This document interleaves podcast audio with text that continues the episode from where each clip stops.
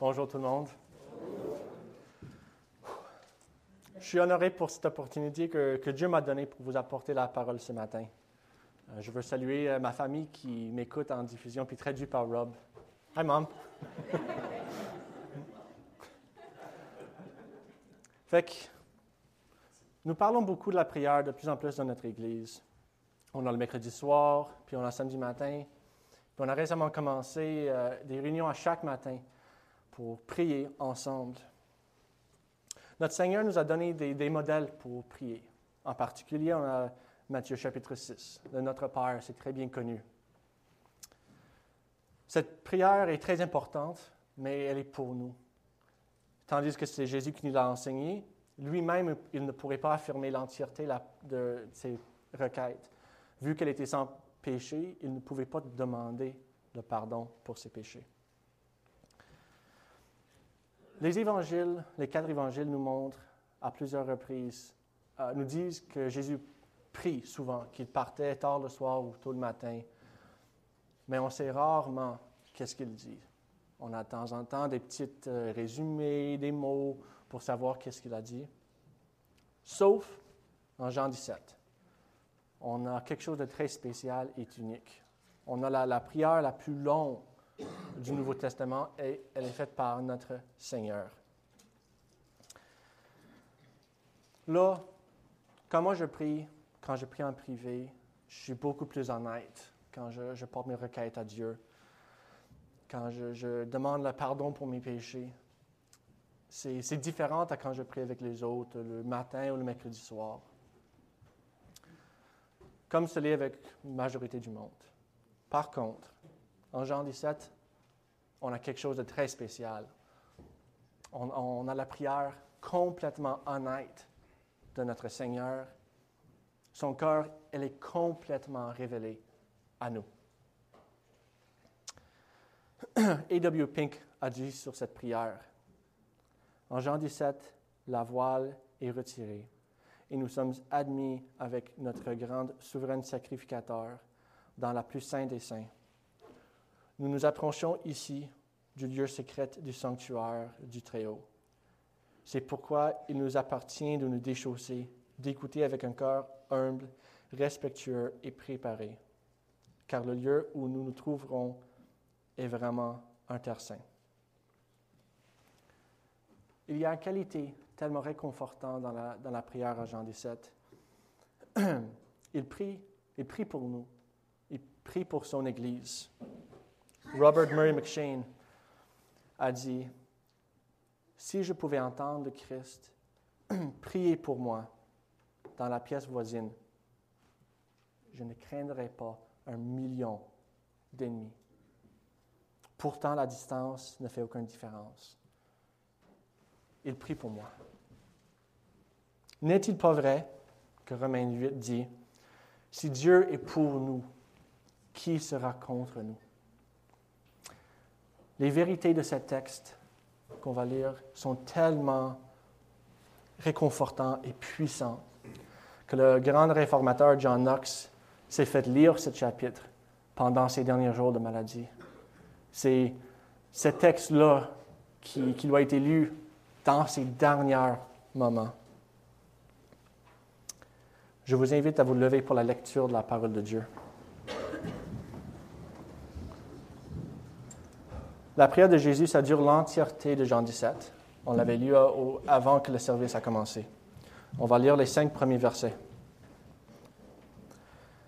Après avoir ainsi parlé, Jésus leva les yeux au ciel et dit, Père, L'heure est venue. Glorifie ton Fils afin que ton Fils te glorifie, selon que tu lui as donné. Or, la vie éternelle, c'est qu'il te connaisse, toi, le seul vrai Dieu, et celui que tu as envoyé, Jésus-Christ. Je t'ai glorifié sur la terre, j'ai achevé l'œuvre que tu m'as donnée à faire. Et maintenant, toi, Père, glorifie-moi auprès de toi-même de la gloire que j'avais auprès de toi avant que le monde soit. Prions. C'est par la médiation du Christ que je m'approche de toi ce matin, par son œuvre complète sur la croix. l'œuvre que tu lui as donnée pour ta gloire. Je te prie ce matin que ton nom soit sanctifié. Je prie que le réconfort prévu dans cette prière nous soit donné et que le Père, que le peuple de Dieu te connaisse, toi le seul vrai Dieu. Préserve-moi de l'erreur, donne-moi les mots nécessaires pour bien parler et que mes difficultés linguistiques ne soient pas un obstacle pour ceux qui m'écoutent. Je crois dans la puissance du Saint-Esprit. À toi la gloire pour tous les siècles. Amen. Vous pouvez vous asseoir?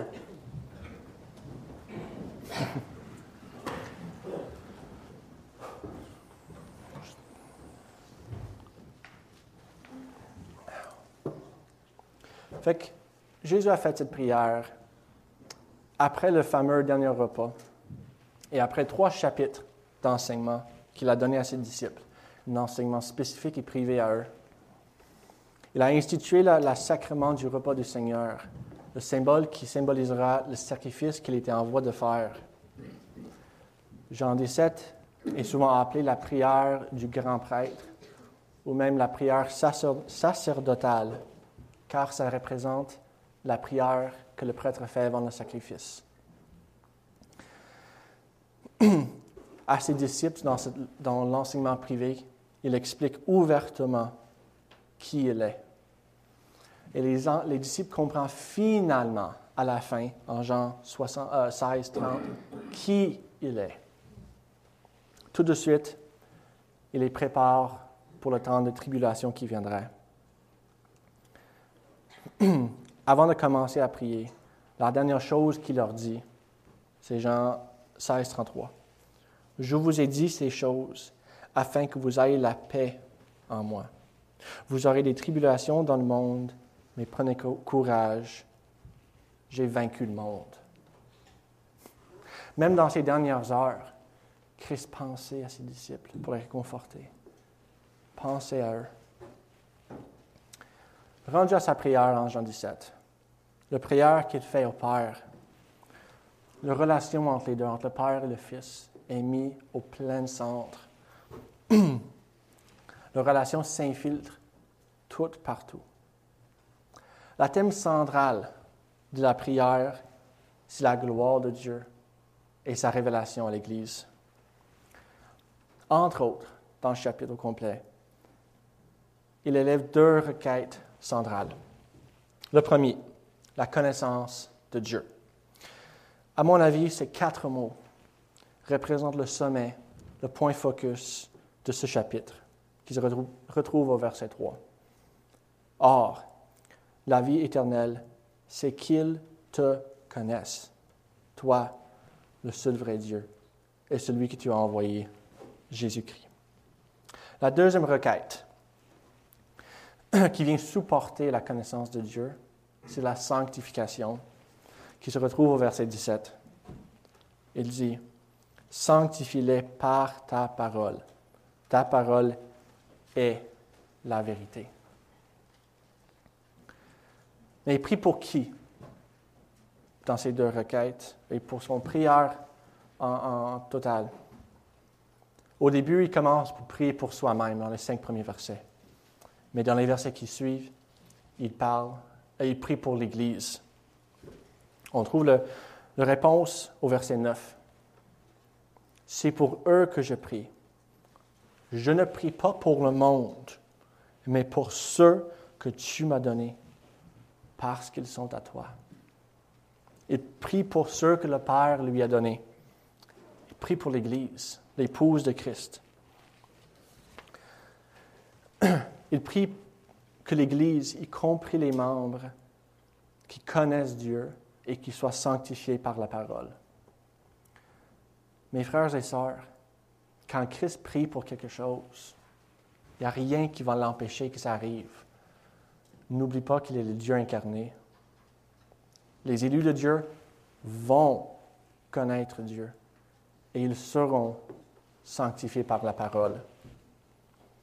La première de ces deux requêtes, la connaissance de Dieu, sera le focus euh, de ce matin. J'ai trois points pour développer la connaissance de Dieu. Le premier, l'heure prévue. C'est là où on adressera, un peu plus en détail euh, ce qu'est l'Église et le sujet de cette prière. En deuxième, connaître Dieu. On discutera du moyen pour obtenir cette connaissance et comment la développer par la communion avec Dieu. Et en troisième, l'union éternelle avec Dieu, où on finira par discuter un peu plus de la nature de cette connaissance.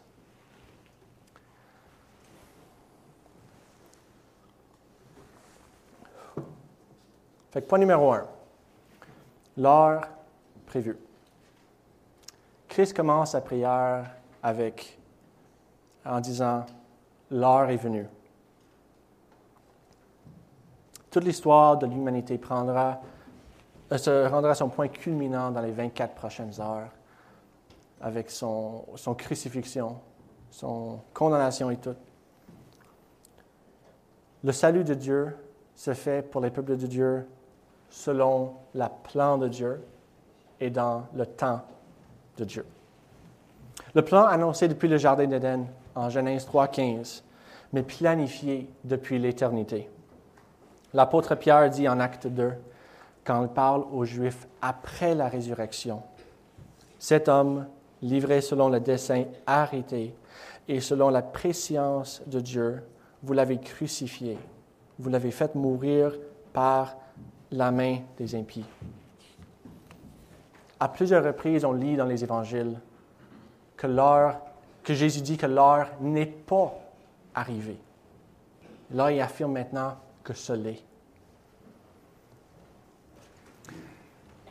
En disant que son heure n'est pas arrivée, il affirme que le plan a déjà été établi et il n'y a rien qui peut le changer. Il n'y a nul homme qui peut changer les décrets et les desseins de Dieu. C'est Dieu lui-même qui possède toute autorité pour décréter qu'est-ce qui allait arriver. Ce plan, il est établi par la Concile de Dieu et ça implique toute la Trinité, tous les membres. Chacun ont leur rôle dans la rédemption de l'homme. On va commencer par le Père. Lui, il veut donner une épouse à son fils, comme un cadeau d'amour. Il choisit un peuple spécifique pour son fils. C'est son autorité à faire ça et c'est son rôle dans la Trinité. À cinq reprises dans la prière à Jean 17, il est mentionné que nous sommes choisis par le, Christ, par, par le Père et que nous appartenons à Christ. Verset 2 afin qu'il accorde la vie éternelle à tous ceux que tu lui as donnés. Verset 6 deux fois. J'ai fait connaître ton nom aux hommes que tu m'as donnés du milieu du monde. Ils étaient à toi et tu me les as donnés. Verset 9.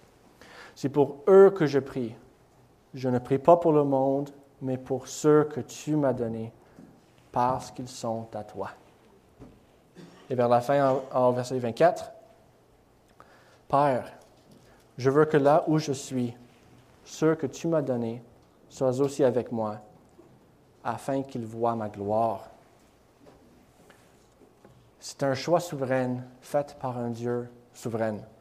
C'est une transaction intra-trinitaire, par la grâce de Dieu et pour la gloire de Dieu. C'est fait pour le bon plaisir de sa volonté. On lit en Éphésiens 1, versets 4 à 6. Dieu nous a, nous a élus avant la fondation du monde pour que nous soyons saints et irréprochables devant lui, nous ayant prédestinés dans son amour à ses enfants d'adoption par Jésus-Christ, selon le bon plaisir de sa volonté et à la louange de la gloire de sa grâce. Il nous a accordé en son bien-aimé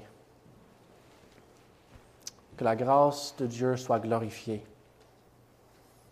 C'est eux le sujet de la prière, les élus de Dieu, ceux qui composent l'Église, c'est eux qui vont croire au verset 20. Ensuite, le rachat par le Fils. Le Père donne ce peuple à son Fils comme épouse et lui dit, va la chercher. Il lui donne le travail de le faire et il affirme que c'est accompli au verset 4. Je t'ai glorifié sur la terre. J'ai achevé l'œuvre que tu m'as donnée à faire. C'est l'œuvre d'une obéissance parfaite, autant dans sa vie en étant le, le nouveau Adam et sur le sacrifice sur la croix qu'il allait faire. Même si ce sacrifice n'est pas tout à fait euh, arrivé à ce moment-là, il parle avec une certitude absolue. Si ça n'arrivera pas, Dieu sera menteur. Il a reçu l'autorité pour accomplir ce travail au verset 2. Cette autorité qu'il a reçue, c'est sur toute la création, toute chair, sans exception. Tu lui as donné pouvoir sur toute chair, chaque être humain, chaque animal. Il n'y a rien qui n'est pas sous l'autorité de Christ. Il est souverain sur tout. Christ est roi. On chante cette chanson souvent, que Christ est roi. Le verset continue. Afin qu'il accorde la vie éternelle à tous ceux que tu lui as donnés. Parmi la création, parmi tout le monde qui sont sous son autorité, il accorde la vie éternelle à un groupe spécifique. Ce n'est pas à tout le monde sous son autorité. Il exerce son, souveraineté sur cette création en donnant seulement la vie éternelle à ceux que le Père lui a donnés. Son désir est de plaire à son Père, son Père qu'il aime, en se sacrifiant pour le peuple qui lui a été donné. Ce n'était pas un commandement unidirectionnel du Père à son Fils. Les deux étaient en accord. Ce n'était pas un commandement.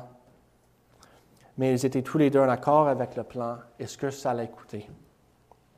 Jésus, en parlant de sa vie, dit en Jean 10, Personne ne me l'enlève, mais je la donne de moi-même. J'ai le pouvoir de le donner et j'ai le, le pouvoir de la reprendre. Tel est l'ordre que j'ai reçu de mon Père. Christ n'a pas usurpé l'autorité. Il, il lui revient de droit. L'acte de racheter le peuple de Dieu demandait qu'il meure en plus pour ce peuple. Ce n'était pas un rachat gratuit. Il faut, fallait qu'il meure dans la place comme substitution pour son Église. Romains 6, 23. Car le salaire du péché, c'est la mort. Mais le don gratuit de Dieu, c'est la vie éternelle en Jésus-Christ, notre Seigneur. Il peut l'accorder, la vie éternelle, parce que c'est lui qui, a, payé le prix nécessaire. Cette vie éternelle, c'est un cadeau. C'est un cadeau royal qui vient du roi de l'univers, qu'il donne à son peuple. En troisième, le Saint-Esprit. C'est le Saint-Esprit qui régénère le cœur humain et qui demeure avec nous et qui nous convainc de nos péchés. Son rôle, elle est expliquée juste à la fin de Jean 16 dans l'enseignement que Christ donne à son Église, à son, ses disciples. 16, 7 à 8. Cependant, je vous dis la vérité. Il vous est avantageux que je m'en aille, car si je ne m'en vais pas, le consolateur ne viendra pas vers vous. Mais si je m'en vais, je vous l'enverrai. Et quand il sera venu, il convient vaincra le monde en ce qui concerne le péché, la justice et le jugement. C'est le Saint-Esprit qui applique le salut acheté par Christ et qui reste avec nous euh, après la, conversion. Donc on voit que l'entièreté de la Trinité est impliquée dans le salut de l'homme. Ils ont planifié tout ça depuis avant que le monde soit, dans l'éternité. Mais pourquoi On peut demander. Pourquoi ils ont fait tout ça? Pourquoi ils ont planifié toute l'œuvre, la croix et tout ce qui concerne là-dedans. Je vous nomme deux raisons, au moins deux. En premier, La raison, c'est pour la gloire de Dieu, pour démontrer leur grâce et, et leur amour. Notre passage ce matin, ça commence et ça finit par la gloire de Dieu. Verset 1, Christ dit, Glorifie ton Fils, afin que ton Fils te glorifie. Cette supplication, je une note, c'est quelque chose seulement que le Fils de Dieu pourrait dire. De demander la gloire de Dieu, ça serait un blasphème pour quelqu'un d'autre de dire ça. C'était seulement propre pour lui de dire ça. Et au verset 5, ça conclut que Christ désire la gloire qu'il avait avant que le monde soit, qu'il soit glorifié au travers de la croix et toute l'œuvre de la rédemption. Et maintenant, toi, Père, glorifie-moi auprès de, toi-même de la gloire que j'avais avant, euh, auprès de toi avant que le monde fût. Son désir, c'est d'être glorifié avec le Père à ses côtés. La deuxième raison, c'est que la relation entre les trois membres qui soit manifestée. L'amour que le Père a pour son Fils est mis au plein centre dans cette, euh, dans cette prière. Notre union avec Dieu, notre union verticale, elle est reflétée par la relation entre le Père et le Fils. Verset 21, euh, encore en Jean 17. Afin que tous soient un, comme toi, Père, tu es en moi, et comme je suis en toi, afin que eux aussi soient en nous, ce qui implique également le Saint-Esprit. Pour résumer, on est sauvé par Dieu par Christ. On est sauvé de Dieu dans le jugement et on est sauvé pour Dieu, pour le bon plaisir de sa volonté. Le salut, elle n'est pas à propos de nous. Ce n'est pas à propos de moi, ce n'est pas à propos de l'Église, c'est à propos de la gloire de Dieu. Comme dit le catéchisme baptiste, quel est le but suprême de l'homme dans le plan de Dieu? La principe fin de l'homme est de glorifier Dieu et de se réjouir en lui-même pour toujours. C'est ça notre but, c'est la gloire de Dieu. On a vu que c'est le Père qui choisit le Fils. C'est lui qui détermine le il du verset 3 qu'on a lu. C'est le Fils qui a accompli le travail de racheter cet même peuple qui lui a été donné. Et c'est le Saint-Esprit qui l'applique à l'Église. Ils font ça pour glorifier Dieu et manifester leur relation.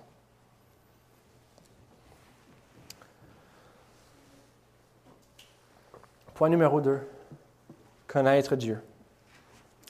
Là, on a, on a établi un peu le, qu'on dit le groundwork. On arrive au point focal de ce matin. C'est quoi la vie éternelle? On lit au verset 3. Or, la vie éternelle, c'est qu'ils te connaissent, toi, le seul vrai Dieu. C'est simple. La vie éternelle, pour l'avoir, il faut connaître Dieu. Il faut avoir une relation intime avec Dieu. Mais il s'agit de quelle sorte, plus en détail, de quelle sorte de relation qu'il faut avoir avec Dieu. On peut savoir, on peut connaître des personnes dans des, manières très différentes. Il y a plusieurs sortes de relations qu'on peut avoir. Par exemple, on peut connaître euh, certaines personnes, des faits sur eux, mais pas vraiment les connaître. Par exemple, des célébrités qu'on voit dans les réseaux sociaux. Pourtant, c'est seulement l'image fictive de ces personnes. C'est seulement l'image qu'eux autres veulent présenter à leur entourage. Il y a même de temps en temps des personnes qui tombent en amour avec cette image de cette personne dans les réseaux. Les autres sont en amour avec une image, une image fictive de cette personne, une imagination, et non pas la vraie personne.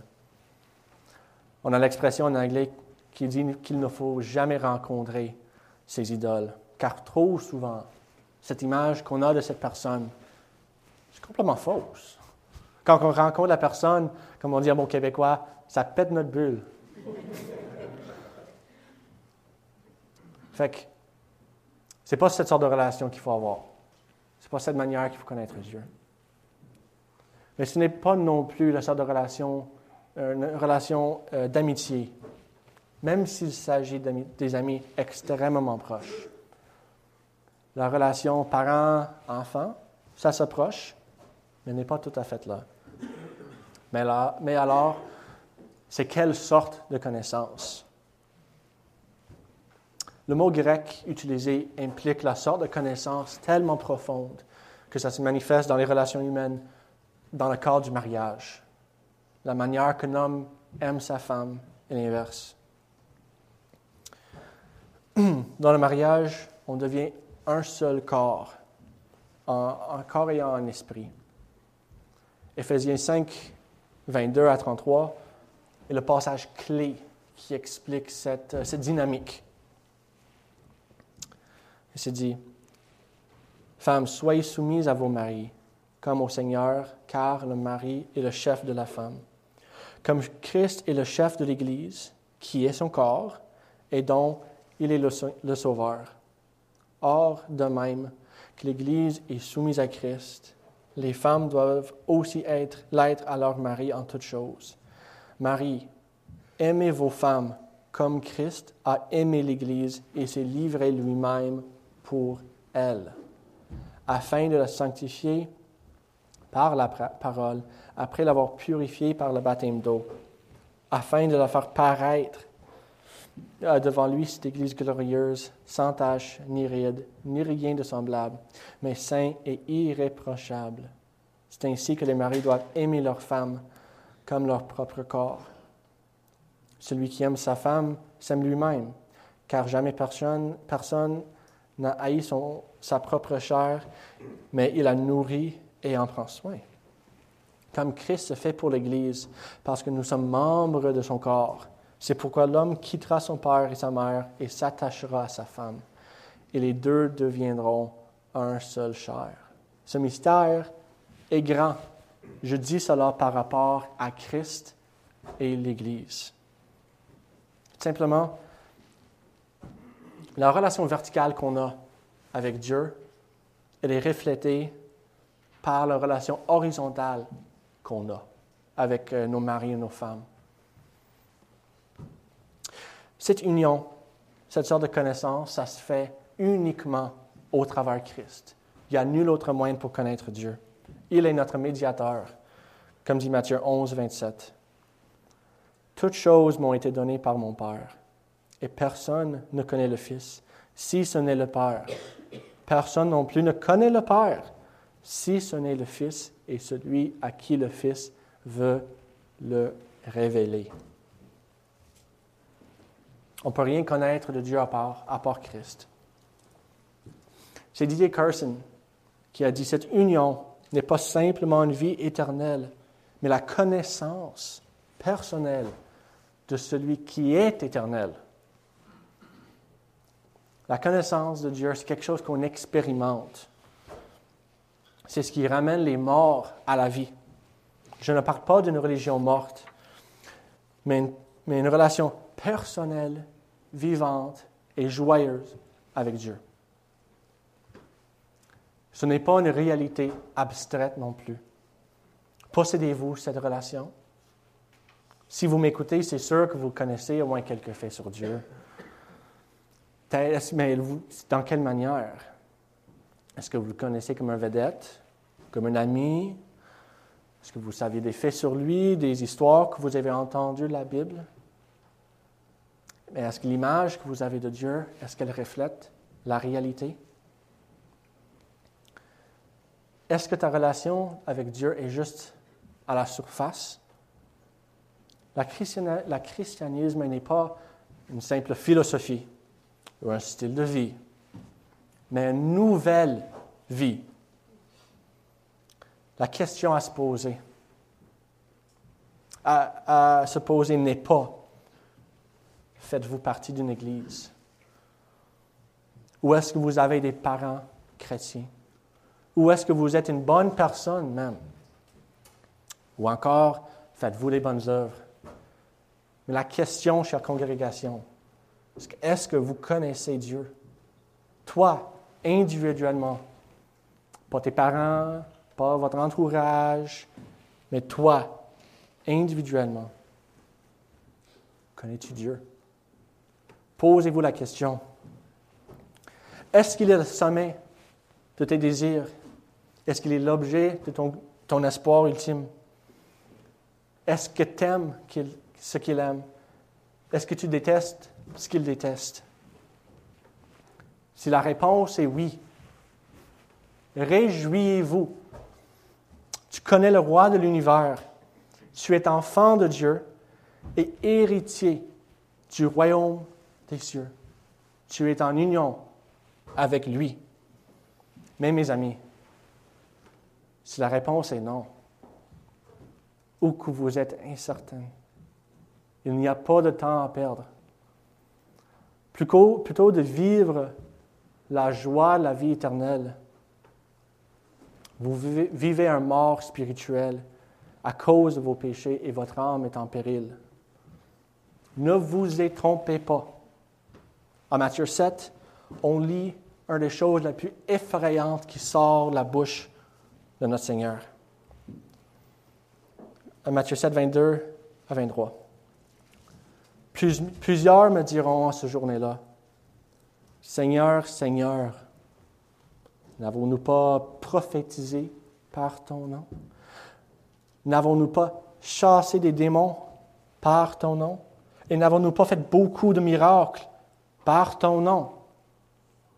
Alors je leur dirai ouvertement, je ne vous ai jamais connu. Retirez-vous de moi, vous qui commettez l'iniquité. La connaissance de Dieu est le salut. Toute autre chose ne compte pour rien. Pas des miracles, pas, des prophéties ou des bonnes œuvres. Rien. Sauf la connaissance de Dieu. Alors, comment est-ce que vous pouvez l'avoir? Comment est-ce que vous pourrez connaître Dieu? Ça fait longtemps que j'en parle.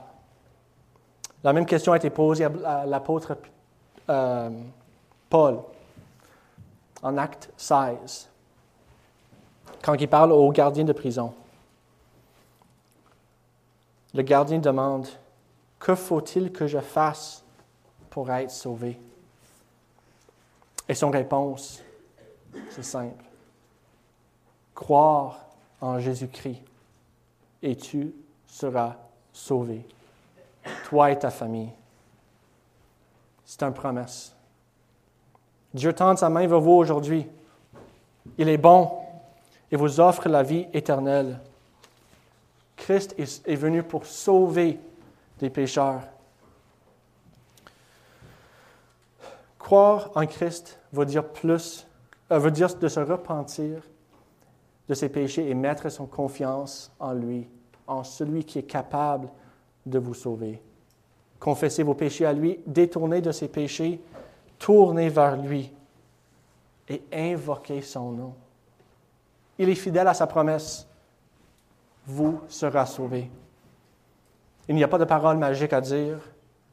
Il n'y a pas une prière spéciale à faire. Tournez vers celui qui peut vous sauver. C'est par la grâce de Dieu qu'on est sauvé, par la moyenne de la foi mourrez à vous-même et prenez la vie éternelle par la foi. Soyez unis avec Dieu, le Dieu très haut. Cessez d'être ses ennemis. Il est fidèle et il est bon. Jean 10 dit, le voleur ne vient, ne qu'au pour euh, dérober, égarer et détruire. Mais je suis venu afin que les brebis aillent la vie et qu'elles soient dans l'abondance. Si ce n'est pas des richesses, la guérison ou le bonheur ou même une vie confortable qui vous est offerte. Ces choses peuvent arriver, mais si vous cherchez, ces choses, vous m'avez mal compris et vous suivez un faux Dieu.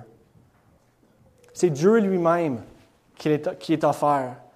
Le paradis est seulement un paradis parce que Dieu est là, qu'il est là dans son gloire complète. Rien caché.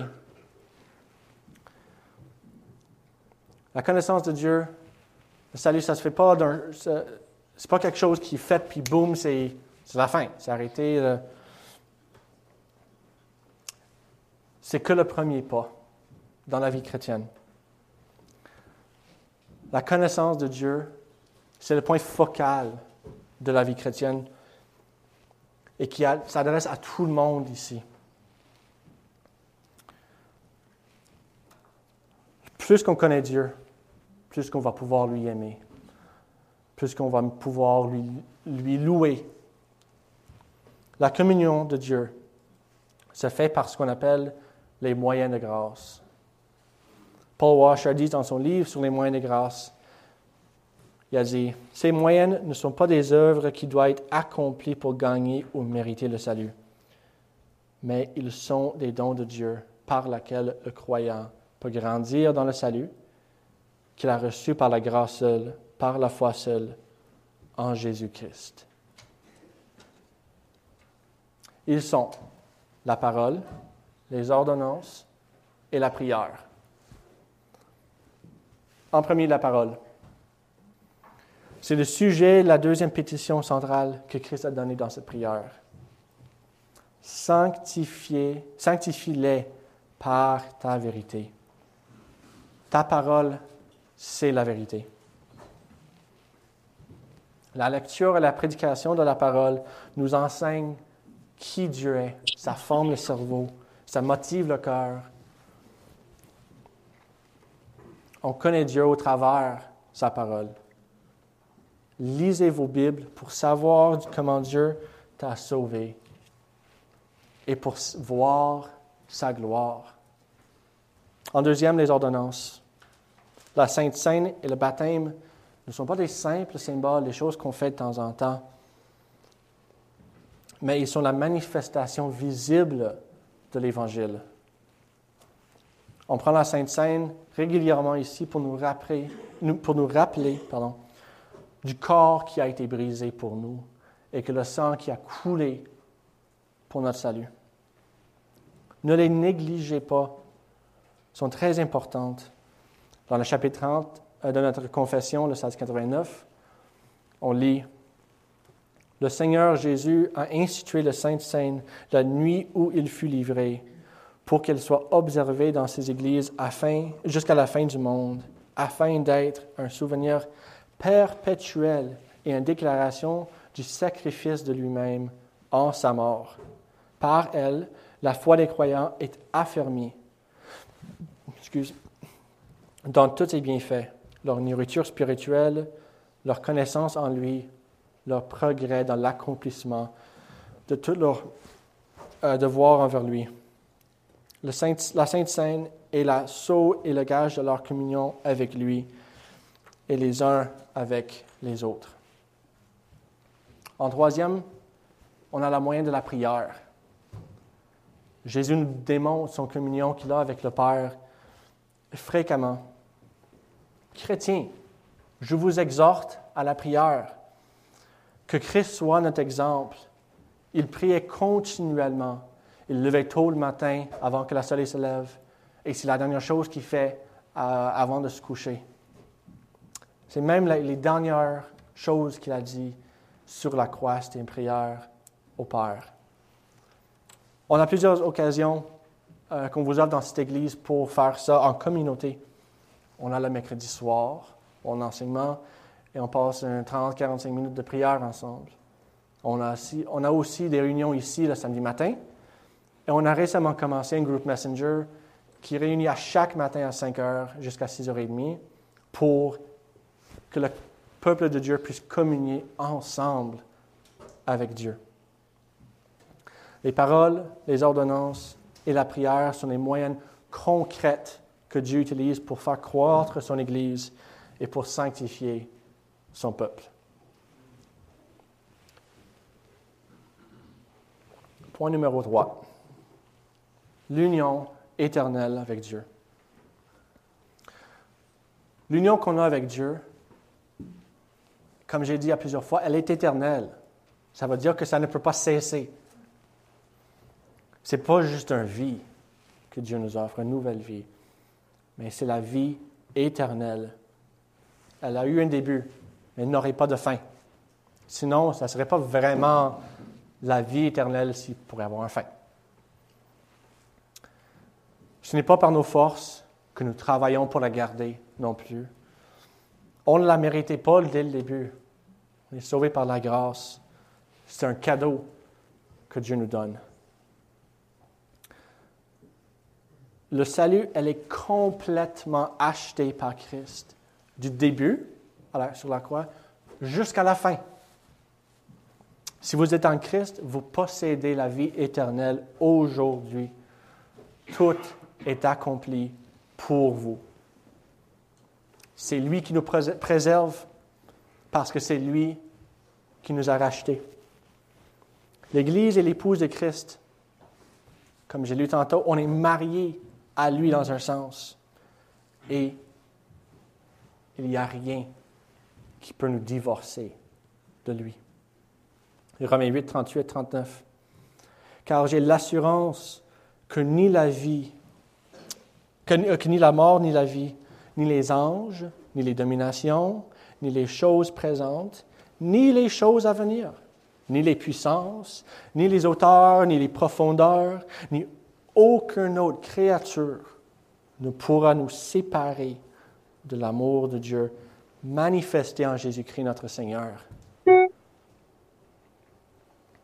Tout simplement, l'univers explosera avant que Christ arrêtera d'aimer son épouse. Christ va avoir l'entièreté de son épouse que le Père lui a donnée et il lui manquera de rien. Jean 6, 39. Or, la volonté de celui qui m'a envoyé, c'est que je ne perde rien de ce qu'il, de ce qu'il m'a donné. Frères et sœurs, notre vie est en sécurité dans la main du Père.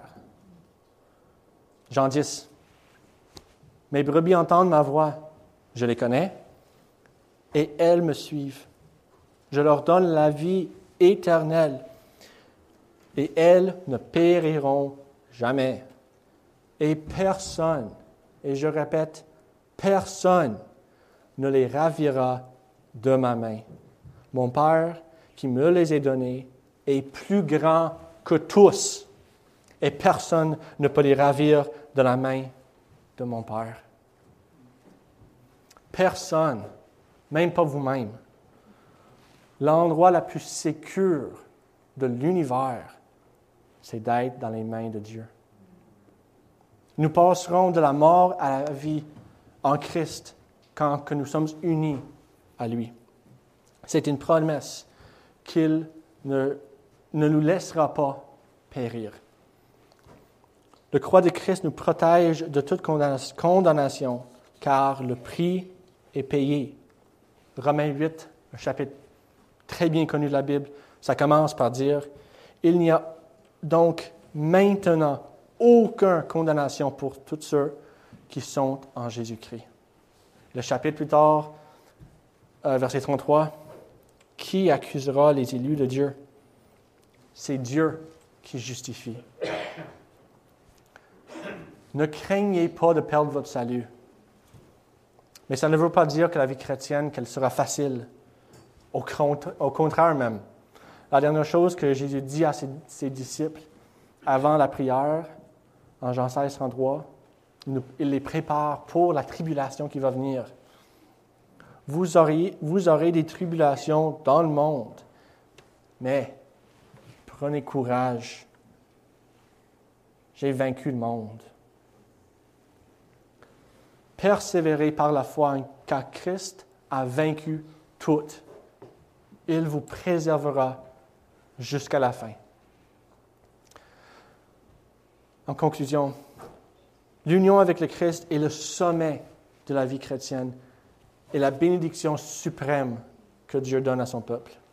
D.A. Carson a dit, l'union du croyant avec le Christ lui permet de recevoir toutes les bénédictions de l'œuvre du Christ, y compris la justification, l'adoption et la sanctification. Avec le Christ, c'est d'avoir tout. On est unis avec Christ dans sa mort, sa résurrection et sa glorification. Nos péchés sont tués sur la croix avec lui. On est ressuscité avec une nouvelle vie avec lui. Et on sera glorifié avec lui au dernier jour. C'est une union qui nous transforme progressivement dans son image. Dieu nous donne les moyens de grâce, la prière, les ordonnances et la parole pour nous transformer dans cette vie. Philippiens 1, 6. Je suis persuadé que celui qui a commencé en vous cette bonne œuvre la rendra parfaite pour le jour de Jésus-Christ. Le travail de Christ dans votre vie, elle sera complétée. C'est une promesse. Vivez en vue de l'éternité. Vivez pour la gloire de celui qui vous a racheté. L'œuvre de Christ a totalement satisfait la justice de Dieu pour son peuple. Tout est payé. C'est au, travers ça que l'on peut goûter à la vie éternelle, ce qui est de connaître Dieu. Comme notre Seigneur a prié après son enseignement, je vais faire pareil pour conclure mon sermon. Prions. Seigneur Jésus, sanctifie ton Église par ta parole. Aidez-nous à te glorifier avec tout ce qu'on fait. Je te remercie pour la vie éternelle que tu nous donnes, le privilège de te connaître. Aide-nous à jamais oublier la grâce que tu nous as montrée. Nous sommes totalement dépendants sur toi en toutes choses. Tu nous as acheté un salut complet et il ne reste rien à payer. Sanctifie-nous par les moyens que tu nous as donnés. Donne-nous la ferveur dans nos prières. Je te prie pour ceux qui ne te connaissent pas, qui puissent goûter à la joie de te connaître. L'Évangile est la puissance de Dieu pour le salut. Quelle joie et privilège on a de te connaître. Nous pouvons à nous réjouir dans la Seigneur pour toujours. Le salut, que tu nous donnes accorde, accordé est pour ta propre gloire. Ce n'est pas à propos de nous. Tu es le Dieu, trois fois saint. Amen.